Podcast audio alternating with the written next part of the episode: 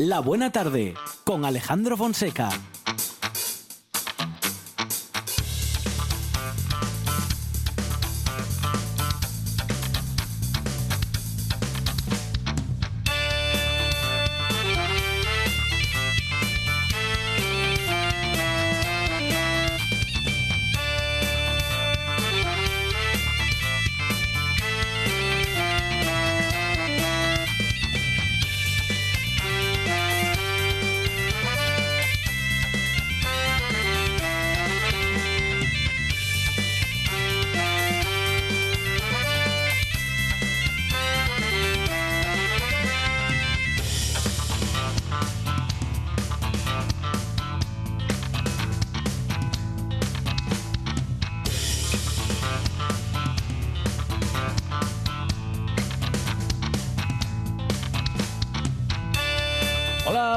Son las 4 y 9 minutos de la tarde y esta es la radio del Principado de Asturias.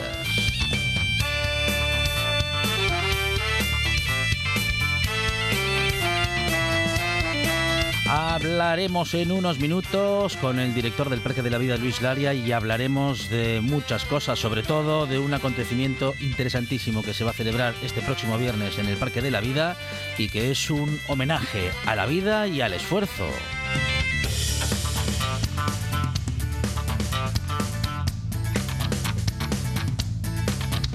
Tendremos también eh, al mundo del teatro y a dos que lo dan todo por el teatro, Roca Suárez y Berto Rodríguez con nosotros para contarnos cómo llega Zozobra.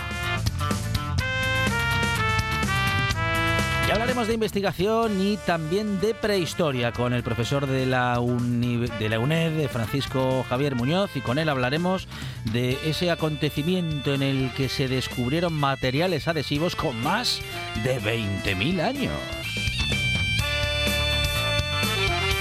Seguimos aprendiendo a cuidar nuestra huerta y nuestro jardín con José Manuel Pérez de Laderas del Naranco. También seguimos hablando de árboles con Javi Solís en el Milenta Regatos con nuestra lingua y hablaremos de historia con Carlos María de Luis. Hoy vamos a observar y a recordar y a contar sobre todo la historia del ferrocarril en Asturias. Además de la variante, muchas variables y muchas cosas diferentes, como las que nos va a contar Álvaro Díez, con el que hablaremos de la historia de los libros históricos.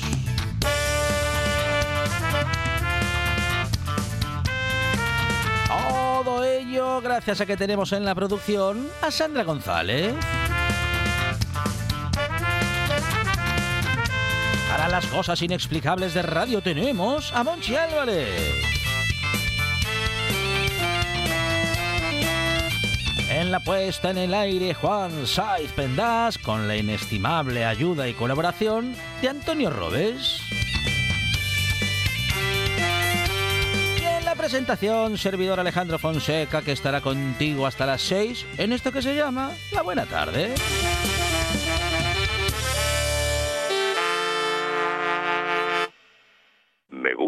Buena tarde.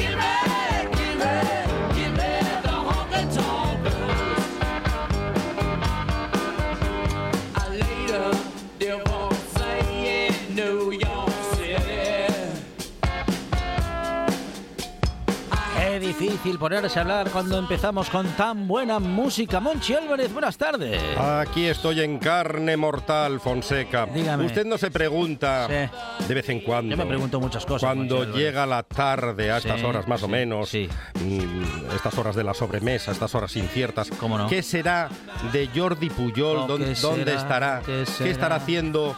Mario Conde? ¿Qué estará haciendo. Juancar, el emérito? Juancar está a punto de venir a San Senso.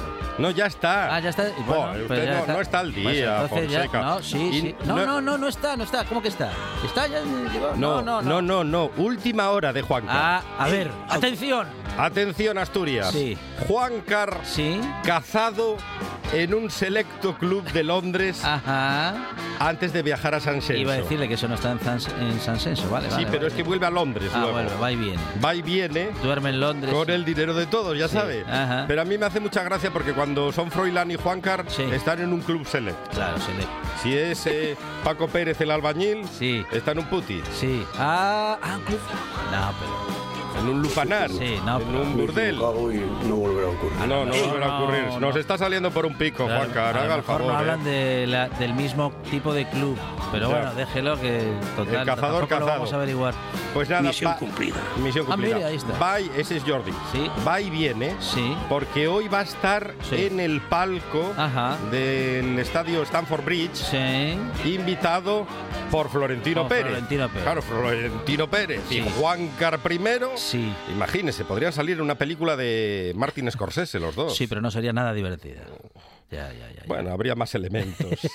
a lo mejor que, que la harían divertida. Quiero Bueno. creer, creo, Sí. Mm. espero, ¿Cómo espero, no? ¿Eh? Que finalmente, después de todo el proceso que está en marcha, ¿Cómo no? pues pasará lo que pasa Sí. muchas veces. Muchas veces. Por Ah, mi experiencia, todos al final Sí. han salido todas las causas sobreseídas. Ah, claro, claro.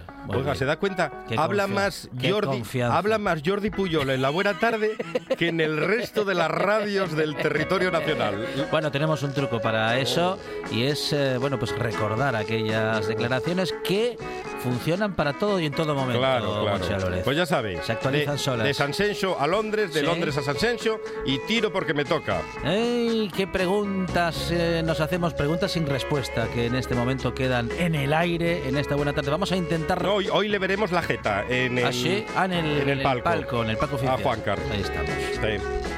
¿Pero usted va a ver el partido? Hombre, habrá que ver si hay suerte y gana el Chelsea o ya la náusea blanca. Bueno, pues vamos Siga, a ver. siga. Sí, vamos a seguir, vamos a seguir y vamos a buscar respuestas. En este caso, con Luis Laria, que posiblemente tenga algunas más eh, respecto de las que necesitamos obtener. Monchi Álvarez, gracias. De nada.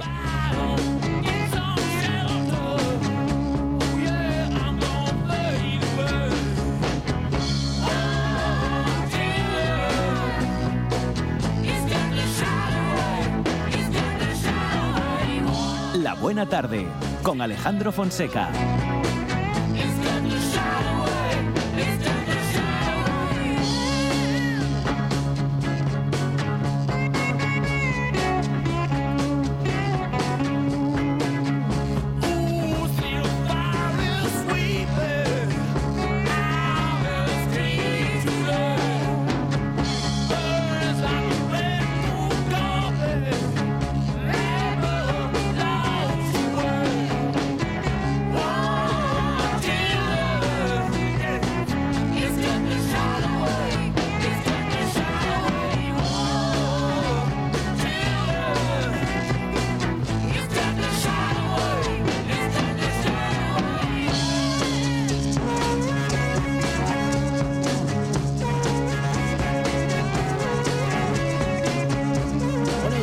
Tantas, eh, tantas malas noticias y tantas cosas que contar y tantas preguntas que quedan sin responder, vamos a intentar responder alguna y lo hacemos con nuestro querido amigo Luis Laria, director del Parque de la Vida. Bueno, pues eh, entre otras cosas, ¿eh? porque sobre todo Luis es un protector del medio ambiente, trabaja para ello y lo hace pues difundiendo su mensaje y también con algunas acciones como la que va a compartir ahora con nosotros. Luis, ¿qué tal? Buenas tardes.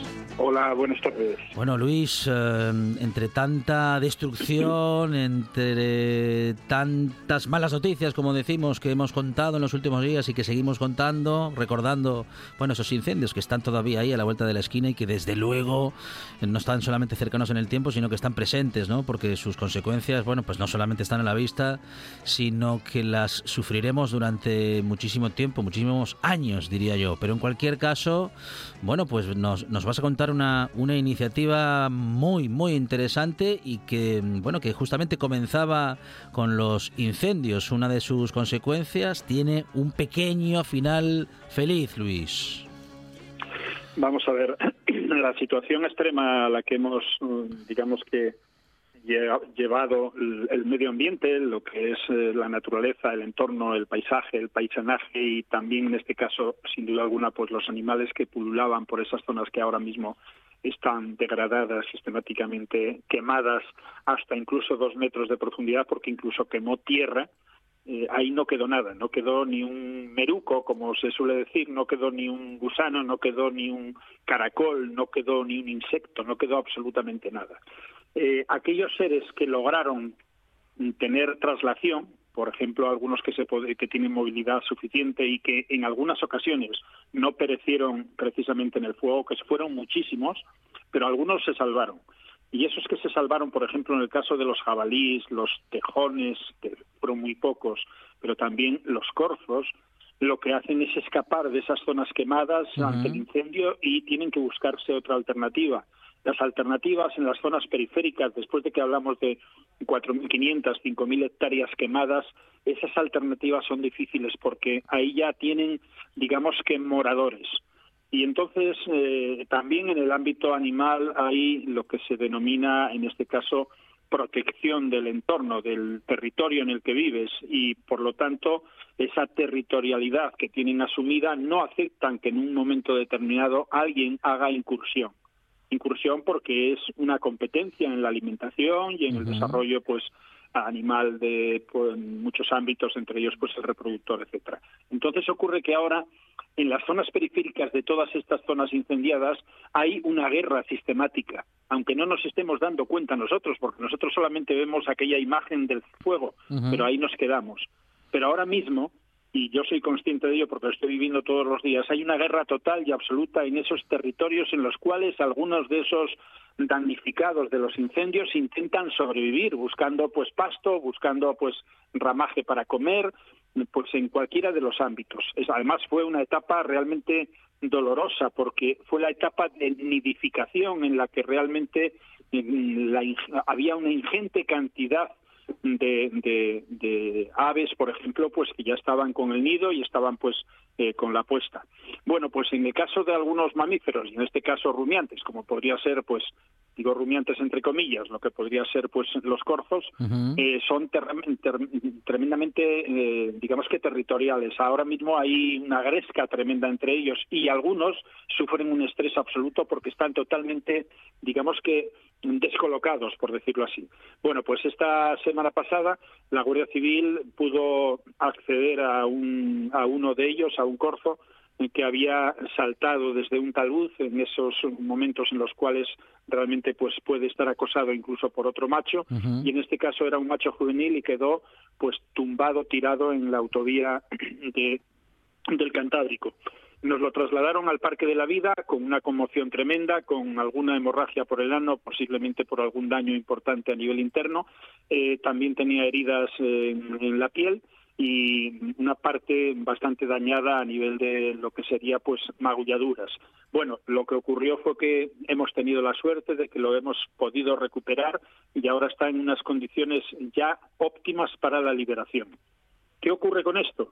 Pues que no queremos que se quede solamente en un corzo.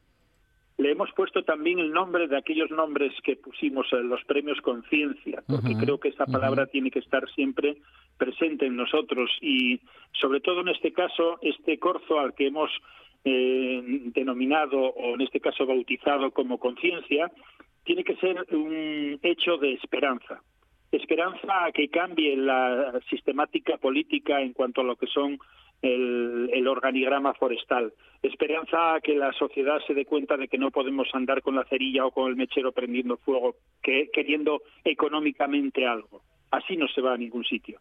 Y entonces, ¿qué hemos decidido? Pues hacer de, en este caso de conciencia, de este corzo, hacer un símbolo, ese símbolo de la esperanza.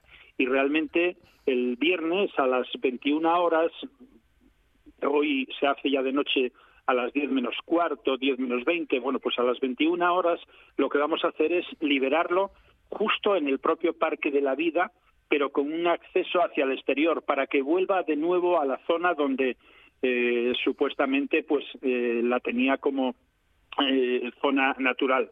Mm, vamos a hacer un cordón de personas, vamos a ser más de 50 personas cogidos de la mano, haciendo que eh, el corzo vaya haciendo el recorrido hacia el camino por el que salir del Parque de la Vida para que esté libre hacia una zona de pinos.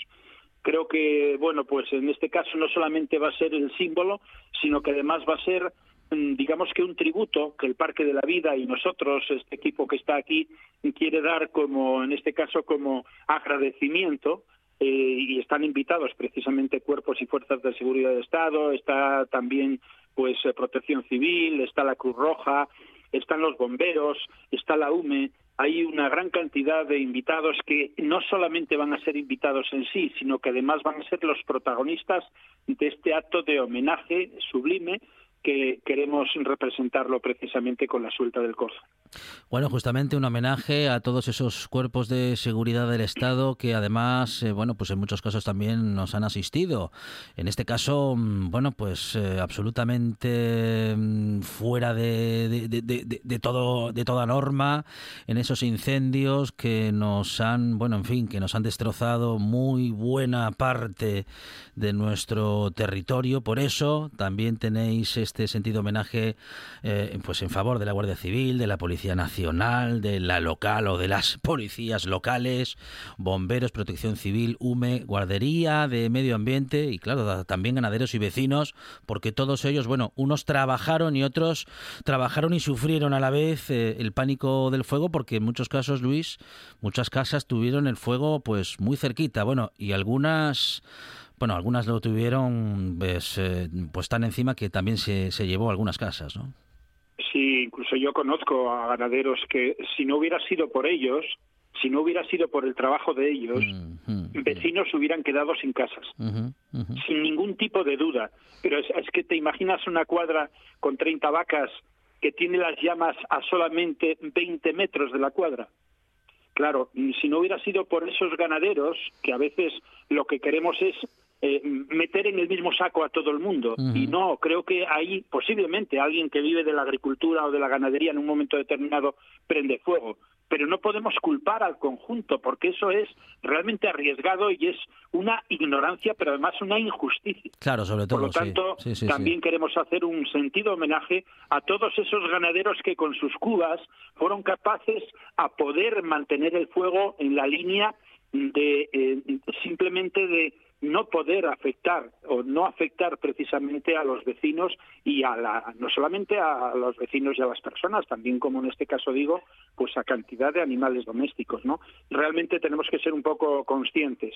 Hay que ir tras el eh, tras el culpable, sin duda alguna, pero no podemos meter en el saco a todos, porque entonces estamos errando y entonces estamos siendo jueces totalmente parciales. No debemos de ser así. Hay que buscar hasta, hasta la última consecuencia quién fue el culpable y que lo pague, pero multiplicado por 10, porque hay que cambiar también la legislación y en este caso las penas. Pero mm, nosotros queremos hacer un sentido homenaje de verdad a todos esos y sobre todo también, ¿cómo no? No pueden faltar esas personas que gritaban viendo cómo realmente el fuego iba a arrasar todo lo que tenían, que era su propia casa, personas mayores que nunca vieron tal circunstancia y los llantos eh, tienen que convertirse, como digo, en esperanza. Lo intentaremos a través de este corcín que tiene un par de años y que entre todos, mano a mano, y incluso a través de estas ondas vuestras, pues incluso doy en este caso pues una invitación a aquellas personas que quieran también participar y si vienen con niños que sean siempre mayores de unos seis años o así, Sí. pues estupendo, serán bienvenidos y entre todos haremos un estímulo importante que va a ser ilusión para el futuro. Luis, eh, bueno, pues una, una unión entre vecinos y vecinas, bueno, entre habitantes de, bueno, de este territorio que quieran ser parte de un momento pues tan emocionante, ¿no? Como es el de pues volver a su medio, a su hábitat natural, a un corzo que, bueno, pues que gracias a vuestro trabajo pues ha, mm, logrado salvar la vida y que, como dices, es un, bueno, es un símbolo, ¿no? Un símbolo de muchas cosas, un símbolo de que la historia sigue, de que la vida sigue y de que te- tenemos que seguir para adelante, Luis, eh, luchando contra, bueno, incluso contra el fuego. Así es, tenemos que seguir adelante y como vuelvo a repetir reiteradamente la palabra esperanza, la palabra ilusión y la palabra que tiene que gritar toda la sociedad es precisamente buscar una alternativa de cambiar la estrategia del recurso forestal, de lo que es precisamente nuestra naturaleza, porque todos, absolutamente todos, dependemos de ellos. Hay quien realmente a lo mejor en una calle de Uría de Oviedo o en la calle Los Morros en Gijón o en la calle en la Castellana en Madrid piensa que no necesita para nada el entorno rural, que no necesita para nada el medio ambiente. Es es totalmente incongruente pensar eso. Todos absolutamente no- necesitamos de lo que es ese territorio que hay que mantenerlo y hay que sostenerlo. Y para ello lo que tenemos que tener también son políticas que sean adecuadas para que eh, se minimice la explotación del eucalipto. Tenemos otros recursos y ahora yo creo que tenemos el punto de partida para cambiar completamente esa condición que se establece de forma negativa hasta la fecha y buscar que nuestro monte, nuestra foresta, sea lo más natural posible, como aquella que teníamos eh, con nuestros padres o nuestros abuelos, que era roble, castaño, abedú, laya, fresno, cualquiera de los demás, que es una riqueza espectacular, claro, no da eh, rendimiento económico a cinco años, pero sí que da rendimiento medioambiental y sostenibilidad en este planeta. Y es lo importante porque nuestros hijos necesitan precisamente que alguien en un momento determinado pueda haber dicho, vamos a hacer una foresta, vamos a hacer un bosque autóctono y nuestros hijos van a ser los herederos de ellos. Si no, ¿para qué? Si lo queremos todo, pues podemos incendiarlo todo y venderlo a muy bajo precio como se va a hacer ahora y entonces todos tenemos dinero también, pero no tenemos otra cosa. Bueno, pues eh, justamente ese acto, esa, mm, esa iniciativa, Luis, para este viernes a las 7 de la tarde en el Parque de la Vida, bueno, hay que apuntarse, ¿no? A las nueve, a las nueve. A las 9, a las 9, sí, sí, A las sí, sí. a las 9. Hay que Sí, apuntarse, simplemente Luis. que llamen por teléfono diciéndonos que quieren asistir y reitero, es muy bonito que, por ejemplo, un niño con 6, 7, 8 años asista, que participe de ello, porque siempre vamos a sentar un precedente positivo para entender que la naturaleza la tenemos que respetar todos. Luis Laria desde el Parque de la Vida con ese homenaje, con esa iniciativa que el próximo viernes a las 9 de la tarde-noche se va a poder disfrutar y que ojalá pues eh, podamos ser muchos y muchas los que disfrutemos de ese momento y de todo un símbolo como, co- símbolo como es el de que la vida sigue y también que la unión de todos puede hacer muchas cosas y puede seguir ah, bueno pues logrando no logrando tantas como la unión siempre consigue Luis muchísimas gracias y enhorabuena por la iniciativa abrazo. un abrazo Un abrazo, muchas gracias. Cocina tradicional y de vanguardia. Guisanderas, estrellas Michelin y fartures que sacan Michelines. Les Fartures, con David Castañón. Sábados y domingos, después de un buen día para viajar, en RPA.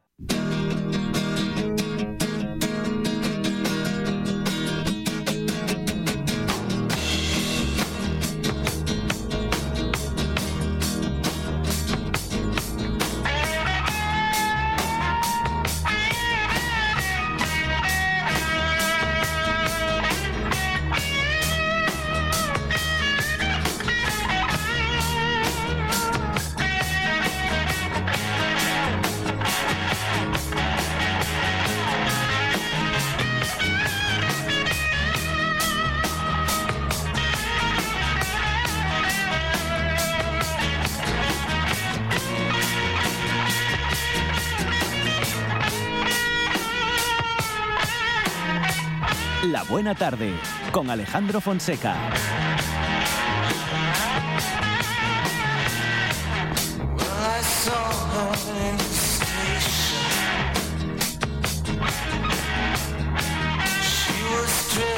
Bueno, y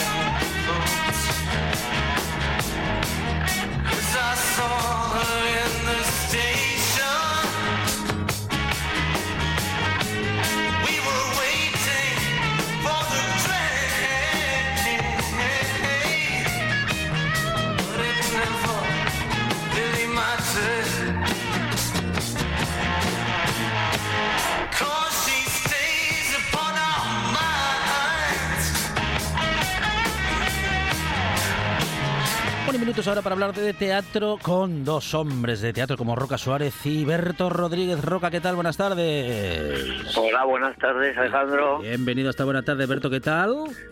Bueno, pues aquí estamos, un poco descansando antes de hacer los deberes con la pequeña. Bueno, muy bien, muy bien. A todo hay que estar y también en esa zozobra. Bueno, no sé eh, si, si, si estamos eh, con mucha zozobra roca o si estamos resistiendo para que, bueno, justamente para no zozobrar. Bueno, la verdad es que estamos bastante tranquilos. Estamos ¿Eh? bastante tranquilos porque ya llevamos mucho tiempo con la con la producción, ya llevamos 14 meses con la producción y entonces, bueno, la verdad es que hoy lo estábamos hablando Alberto y yo que, que nunca llegamos a, a un estreno tan tranquilos porque, claro, han Ujú. sido muchos los ensayos y el trabajo que hay detrás y que, y que bueno, que, que vamos bastante tranquilos, vamos bastante bien, la verdad. Muy bien. Bueno, Berto, está justamente a las siete y media este próximo jueves en la zona peatonal de la calle Leopoldo Lugones. Bueno, pues va a tener eh, lugar esta, este espectáculo, ¿eh? Espectáculo en la calle en Lugones. Berto, ¿qué pasa en Zozobra? De todo. De todo, de todo, de todo. Desde un cólico de riñón Sí. hasta como- hasta un tránsito Sí. por, por muchos estados de ánimo y emoción en un espectáculo muy singular, porque a diferencia de otros espectáculos de calle que tienen un lenguaje más corporal, vamos a decir, y menos texto, y un espectáculo con el texto justo, pero con texto, en la calle. Y la nuestra sorpresa fue que cuando hicimos algunos experimentos o muestra con público en Grau, que de paso aprovecho para darles gracias al Ayuntamiento de Grau y al concejal de Cultura por facilitarnos tanto la labor, y a las personas de Grau, que también nos vinieron a ver así sin saberlo, pasando por allí, quedaron saberlo, pues lo que te digo, quedaron muy, muy, muy, muy, muy contentos y estamos muy deseosos de enseñarlo ya, Alejandro. Mucho, mucho. Bueno, y como dices, Berto, eh, claro, eh, en, la vida tenemos todo eso, ¿no? Eh, también cólicos eh, inesperados mañana, que, que nos dejan, bueno, pues eso, que nos dejan... eh, Sí, queríamos haber estado ahí contigo los dos, sí, pero esta mañana sí. tuvimos un percance que nos tiene un poco preocupados, pero como dijo Roca, sí. Tranquilos estamos, mientras como el, el jefe de Asteris no se nos caiga el pecho encima, en este caso ni es posible. Sí, sí, sí. Bueno, bueno, bueno, eh, que ya se sabe que cada semana y cada día viene con su propio desafío y hay que hay que enfrentarse a, a todos ellos. Lo digo yo que cuando, en fin, cuando estoy en situaciones parecidas, pues enseguida enseguida pido pido auxilio, ¿no, Roca? Y me parece que en esto el teatro nos puede echar una mano, ¿no? Bueno, a los que lo hacéis y a los que lo disfrutamos. Pues sí, el teatro, el teatro la verdad es que cuando vas al teatro te olvidas de te olvidas te olvidas de, todo, ¿no? De las cosas de las cosas que en la vida no a lo mejor no te funcionan o a lo mejor justamente es que eh, supongo que, eso pasa, ¿no? Cuando lees algún tipo de artículo, lees alguna cosa, parece que te están hablando siempre a ti o de alguna cosa que te toca, pues en, en el teatro igual. Y eso nos pasa también con los actores, ¿no? Cuando cuando realizamos cualquier obra de teatro que nos que nos toca, ¿no? Eso y la catarsis, Roca, salía en primero, Ah, la la catarsis. de Aristóteles, claro. Pero, El- pero el qué catarsis último- si, tú y yo salimos, decimos el texto y marchamos, Albertín, ya, ya no hay catarsis ni nada. Ya después de 14 meses que llevamos con esta producción, Joven, ya... joven, Eres eres muy joven. Si te hubieras mirado bien la política de, la poética de Aristóteles, verías, verías que el fin de la catarsis y que el público asimile eso precisamente que acabas de decir también. Te puede pasar a ti. Justamente, es es justamente, claro que sí, claro que sí. Y el teatro, por eso nos gusta tanto el teatro, porque cuando vemos, bueno, pues cuando vemos lo que pasa, vemos lo que nos pasa, y por eso nos gusta tanto, bueno, pues propuestas como esta, Berto, en la que nos vemos, ¿no? Nos vemos y nos encontramos Más en en los- teatro. sí. Más en el teatro tienes al, al, al actor ahí de carne presente. Y en este Mm, caso, yo creo que el trabajo que hizo con nosotros el director Pep Vila eh, desde el principio, y esto te lo puede corroborar Roca, Mm. puede fortalecer muchísimo los personajes. Al final, el trasunto que contemos, la historia que contemos, se podía contar también de otra manera, podíamos contar cualquier otra, porque lo que importa es la verdad de los personajes y que precisamente en eso se vea representado. Cuando lo hicimos en Grau, me acuerdo que nos dijeron, aquí hay muchas paisanas así, digo, Claro. pues claro que sí, aquí y en todos los sitios. Sí, sí, sí, sí. Por eso Zozobra nos eh, gusta especialmente y por eso queríamos recordar que en este espectáculo de calle en Lugones eh, vamos a encontrarnos con Roca Suárez y Alberto Rodríguez, pero sobre todo nos vamos a encontrar con nosotros mismos, con mucha gente que conocemos, incluyéndonos a nosotros y nosotras, y es este próximo jueves a partir de las siete y media de la tarde en la zona peatonal de la calle Leopoldo Lugones. Eh, Berto Roca, muchísimas gracias, que se haga todo muy bien Muchas gracias. y que sean, Gracias. sean muchos los que puedan disfrutar. Muchísimas gracias, Alejandro. Muchas gracias, muchas gracias. Alejandro, también, también Diga, si por algo diga. no puede ir alguien el jueves, tenemos viernes y sábado, ¿eh? Ah, tenemos vale, tres días vale. seguidos. Ah, bien, bien. Entonces, Sí, este jueves, el viernes y el sábado a la misma hora, compañeros. No, Sí, no, no, jueves Lugones a las siete y media, Vale. sábado... Perdón, jueves Lugones, viernes a las ocho en la Fresneda y el sábado por la mañana a la una en la Pola. Ah, muy bien. Pues entonces, gente de la Pola y Nos gente de la. todo siero, todo siero, pero... Sí, sí, sí. Bien, bien, bien. Pero entonces, gente de la Felguera y gente de la Pola, eh, atentos, eh, atentos, porque Una viernes y sábado. por lo que Pues hacemos, ¿eh? Bien, bien, bien.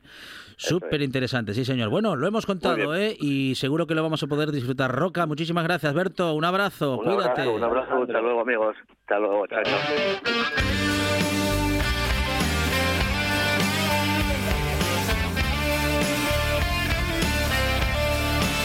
La Buena Tarde con Alejandro Fonseca.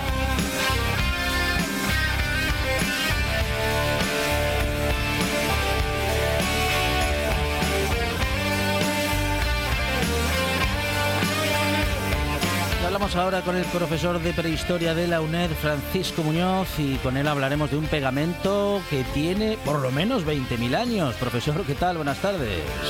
Hola, buenas tardes. Bueno, qué hallazgo más interesante y más emocionante. Algo así no sucede todos los días y seguro Pues no, que no sucede todos seguro que es algo que está Es bastante complicado que Sí. se conserve. Claro, claro, claro. Bueno, vamos a vamos a ponernos un poquito en contexto. Eh, hablamos de una investigación en el yacimiento prehistórico de la cueva del Busu, en Cangas d'Onís, que ha permitido, como decimos, identificar y analizar la composición de los materiales que se han utilizado, bueno, para pegar diferentes eh, piezas, ¿no? En este caso, para sujetar puntas líticas de caza a los mástiles de flecha, profesor.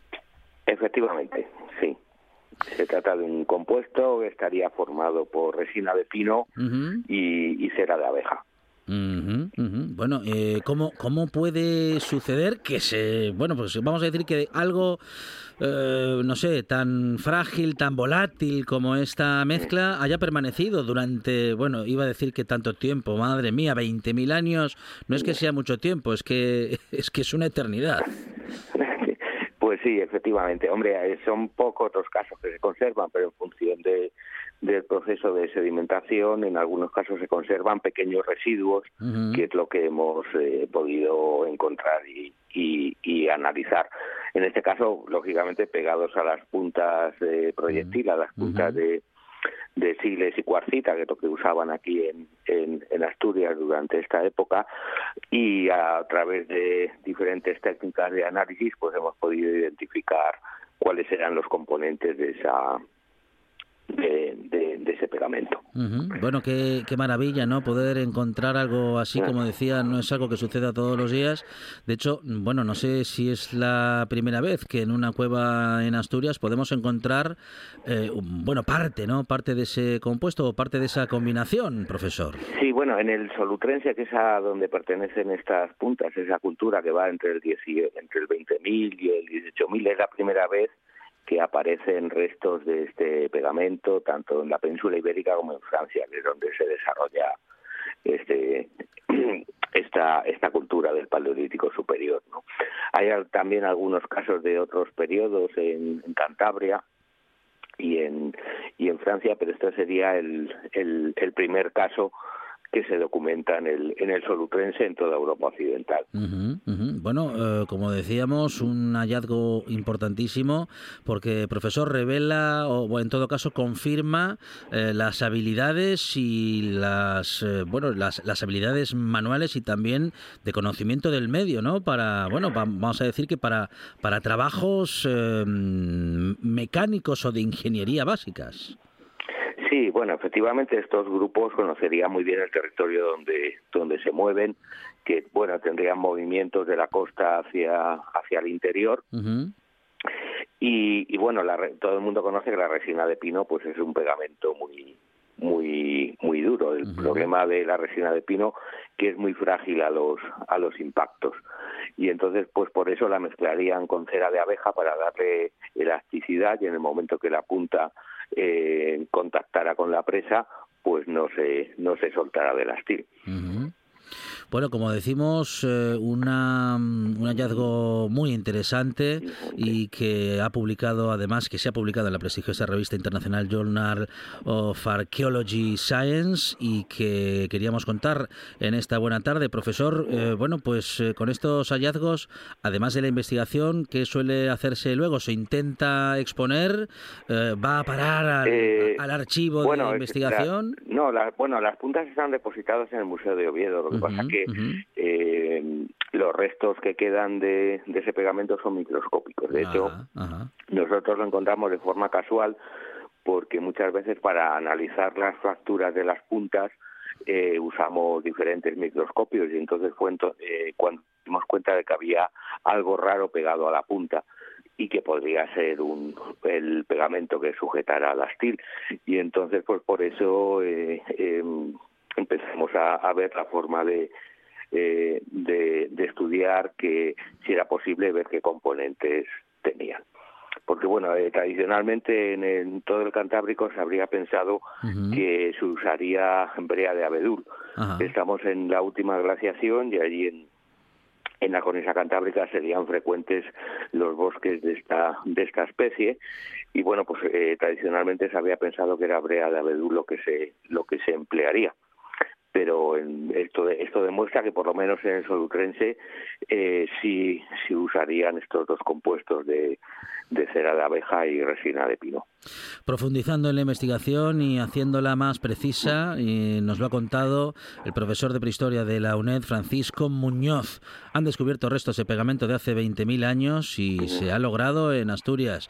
Profesor, muchísimas gracias y enhorabuena. Muchas gracias a vosotros. Un saludo. La voz en la noche en Asturias se llama Marcos Vega. Buenas noches, sean bienvenidos al espectáculo de la radio. Enseguida Escucha RPA esta noche y mañana y pasado, noche tras noche. Un repaso a la actualidad de la jornada en Asturias con la mejor opinión, con los mejores colaboradores. Con la zona rural, ¿no? ¿Sabes que Asturias ahí está? Información, análisis, periodismo en estado puro. Noche tras noche, de lunes a viernes a las 9 de la noche en RPA, la radio del Principado de Asturias. La nuestra. Programa de viajes, turismo, aventura e historia lleno de contenidos didácticos con los que aprender y divertirse. Un escaparate turístico donde se incluyen información sobre casas rurales, hoteles, gastronomía, turismo de aventura, senderismo, festivales. Voy a volver a salir y quiero que me aplaudáis como si fuera yo que sé. Un buen día para viajar. Un programa de apoyo al sector turístico de Asturias. Los sábados y domingos a las 10 de la mañana.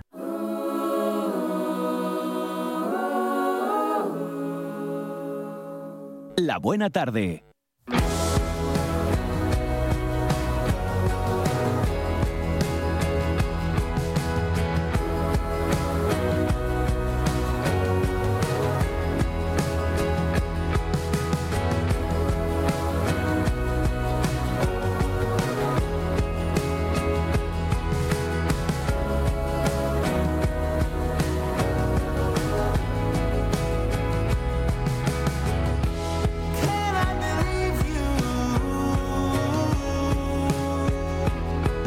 Bueno, vamos a seguir averiguando, Monchi Álvarez, cómo cuidar nuestra huerta y nuestro jardín. Mm, ¿Qué nos contará hoy nuestro jardinero fiel, José Manuel Pérez? Hola José, ¿qué tal? ¿Cómo estamos?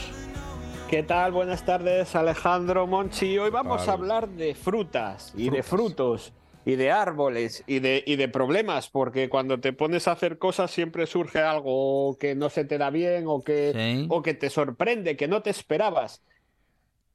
Eso es porque hablamos hoy, bueno, pues mm, como dices, ¿no? De, esos árboles que nos dan tantas satisfacciones, pero que claro, si los queremos trabajar bien, también tenemos que aprender muchas cosas, José.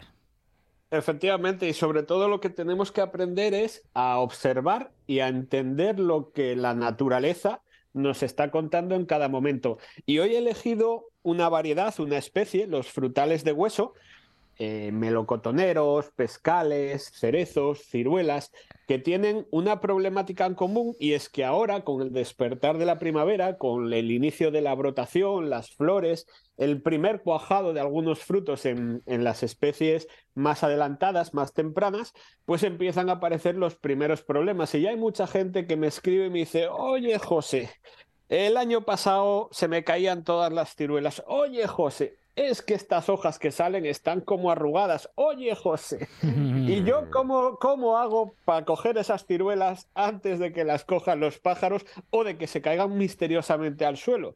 Y yo digo, oye, misterios no hay muchos, ¿eh? Está todo escrito ya, está todo inventado.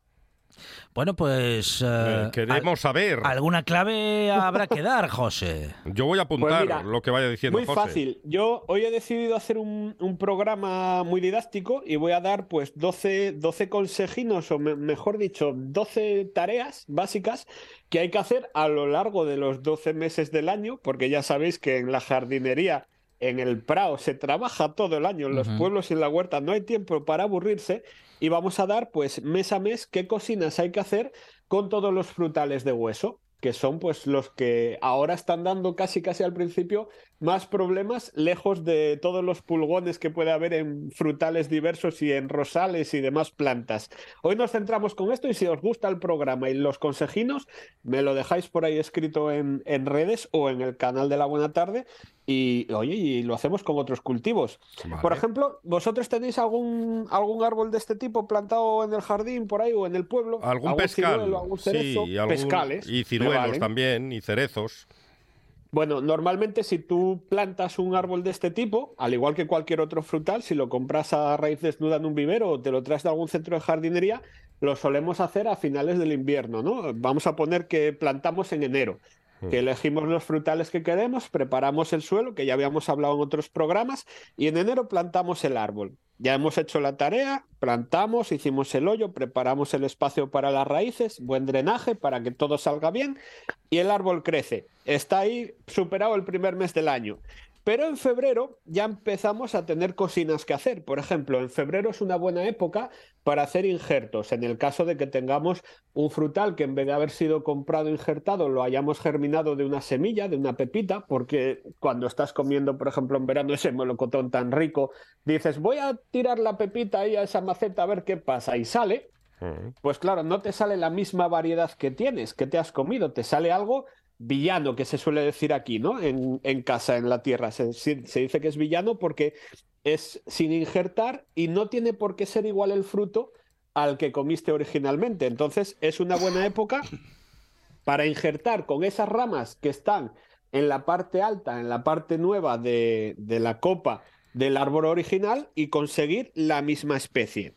Eso lo podemos contar con más detalle porque ya hemos hablado de los injertos, de cómo se pegan los, las ramas, el cambium, la savia y eso pues tiene un poquitín más de miga, pero es una buena época febrero para hacer esto, pero también es una buena época para abonar, para alimentar el árbol, porque tanto si lo hemos comprado y es un árbol joven, como si es un árbol que ya llevamos con, con unos años atrás, con tiempo, plantado en nuestro jardín, pues necesita que le demos un poco de, de materia orgánica, que le demos un poco de abono porque de cara a la primavera va a necesitar energía para las nuevas brotaciones, ¿no? En el invierno pues son árboles de hoja caduca, van a estar pelados, van a ser un montón de palos y necesitan pues desarrollar hoja. Así ¿Y que qué hacemos? ¿Se lo ponemos en la base, el cucho o el compost? Tene- tenemos que pensar que siempre las raíces que están en el suelo van a ocupar un espacio muy parecido al de la copa del árbol. Así que nos imaginamos una zona en el suelo marcada con el volumen, con la superficie que ocupan todas las raíces y en esa zona,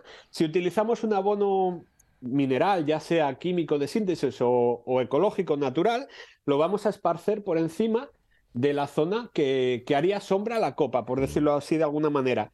Y si vamos a mezclar un poco de compost que utilicemos nosotros, que hagamos nosotros mismos en el jardín, o cucho, como estabas comentando ahora, Monchi, lo que tenemos que hacer es escarbar un poco la tierra, echarlo en esa zona que hayamos removido y luego taparlo de nuevo, siempre teniendo la precaución de guardar al menos pues un palmo, 20-30 centímetros de distancia al tronco del árbol para evitar quemar esa zona que es donde están las raíces más cercanas al suelo. Finales de febrero, principios de marzo es un momento clave porque ahí tenemos que hacer un tratamiento fitosanitario que es súper, súper importante. Hay que hacer el tratamiento prefloral. Es decir, tenemos que proteger los árboles justo en el momento en el que empiezan a abrir las, las hojas, en el que empieza la primavera, a abrir esos nuevos brotes de hojinas y también de flor. ¿Por qué? Porque cada vez que se abre una hojita o una flor se produce una micro rotura. ¿Vale? Hacemos un pequeño. El árbol mismamente se hace un pequeño daño para pues seguir desarrollando vida. Pero en esa herida tan pequeñita que nosotros podemos no verla, se pueden aprovechar ahí algunos hongos, algunas larvas, algunos insectos para poner huevos y empezar un desarrollo en una zona pues que por la época del año en la que estamos pues es muy tierna, muy sensible y muy rica para ellos. Entonces, es el momento de hacer el tratamiento, pues mm, como el tratamiento de invierno, el, ya sabéis, lo comentamos en un programa, el tratamiento de invierno tenía tres partes, a la caída de la hoja, cuando ya estaba la hoja caída por completo, y la última, que para mí es la más importante, es la clave, que es el momento justo de el, el- estallido de la explosión de las yemas florales, ¿no? Lo que hacemos es utilizar un, pues, un fungicida de cobre biológico o un aceite de parafina, también eco, y con eso nos aseguramos de que larvas de insectos no se desarrollen, protegemos también los ataques de los primeros pulgones y nos aseguramos de que las flores van a salir y desarrollarse pues eh, sin problemas de que vengan otros polinizadores como las abejas que son beneficiosas y que no vamos a tener problemas con los inicios del cuajado del fruto. ¿Vale? Nos hemos planteado en el primer trimestre ya de- del año.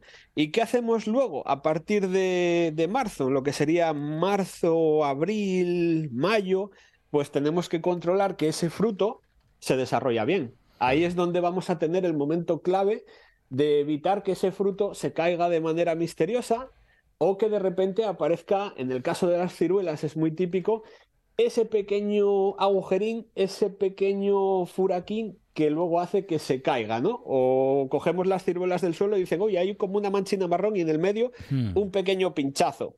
Bueno, pues en el caso de ciruelo, por ejemplo, también sucede con pescales, podemos tener problemas con polillas, con alguna larva que se ha quedado por ahí eh, porque no hayamos aplicado el primer tratamiento. Ahí tendríamos que utilizar, pues, eh, pues cualquier insecticida biológico, ecológico nos puede servir. Nos puede servir un, Bacillus, Bacillus thuringiensis, que es muy, muy típico en agricultura ecológica.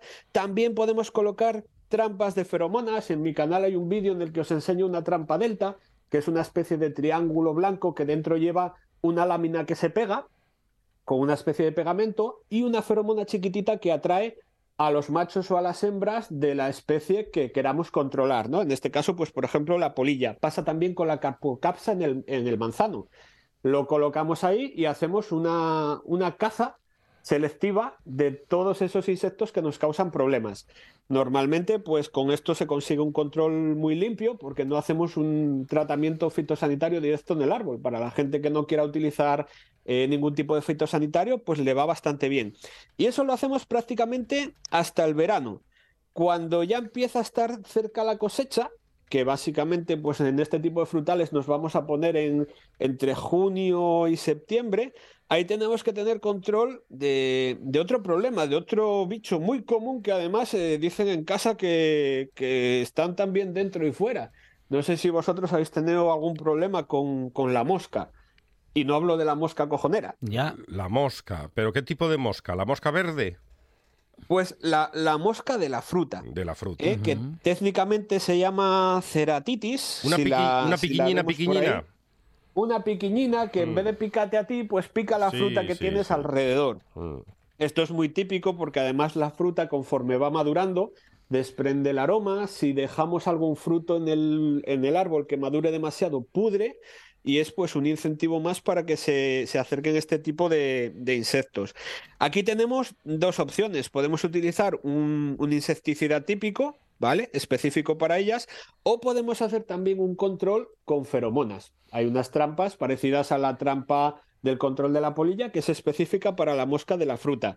También podemos hacer algo casero, por ejemplo, mezclando pozos de sidra vieja con algo de parecido a lo del control de la avispa. Eso si queréis lo comentamos en otro programa, pero sí que es cierto que ahí tenemos que tener siempre una lámina de pegar, una lámina con pegamento cerca para que se queden atrapadas, porque si no es muy difícil el control y cuanto más arriba sea el plazo, cuanto más arriba estemos y más madura esté la fruta, más difícil va a ser controlarlo. Podemos tener aquí casi casi a la par el típico problema de control de, de los vecinos que vienen a comer la fruta, ¿no? Que en nuestro caso pueden ser de dos patas o pueden ser también los que vienen por vía aérea, que vienen y, y como si fuera Pearl Harbor, aparecen de repente una tarde y desaparece la mitad de la fruta. Te encuentras en el mejor de los casos las pepitas en el suelo si las ves y si no, no te encuentras nada. Ahí tenemos dos opciones. Si los árboles son pequeños, podemos hacer una pequeña estructura y cubrirlos. Si los cubrimos con una malla, tenemos que tener cuidado que cumpla la normativa porque no podemos dejar que se enganchen los pajarinos que, aunque vengan a comer, no los podemos cazar.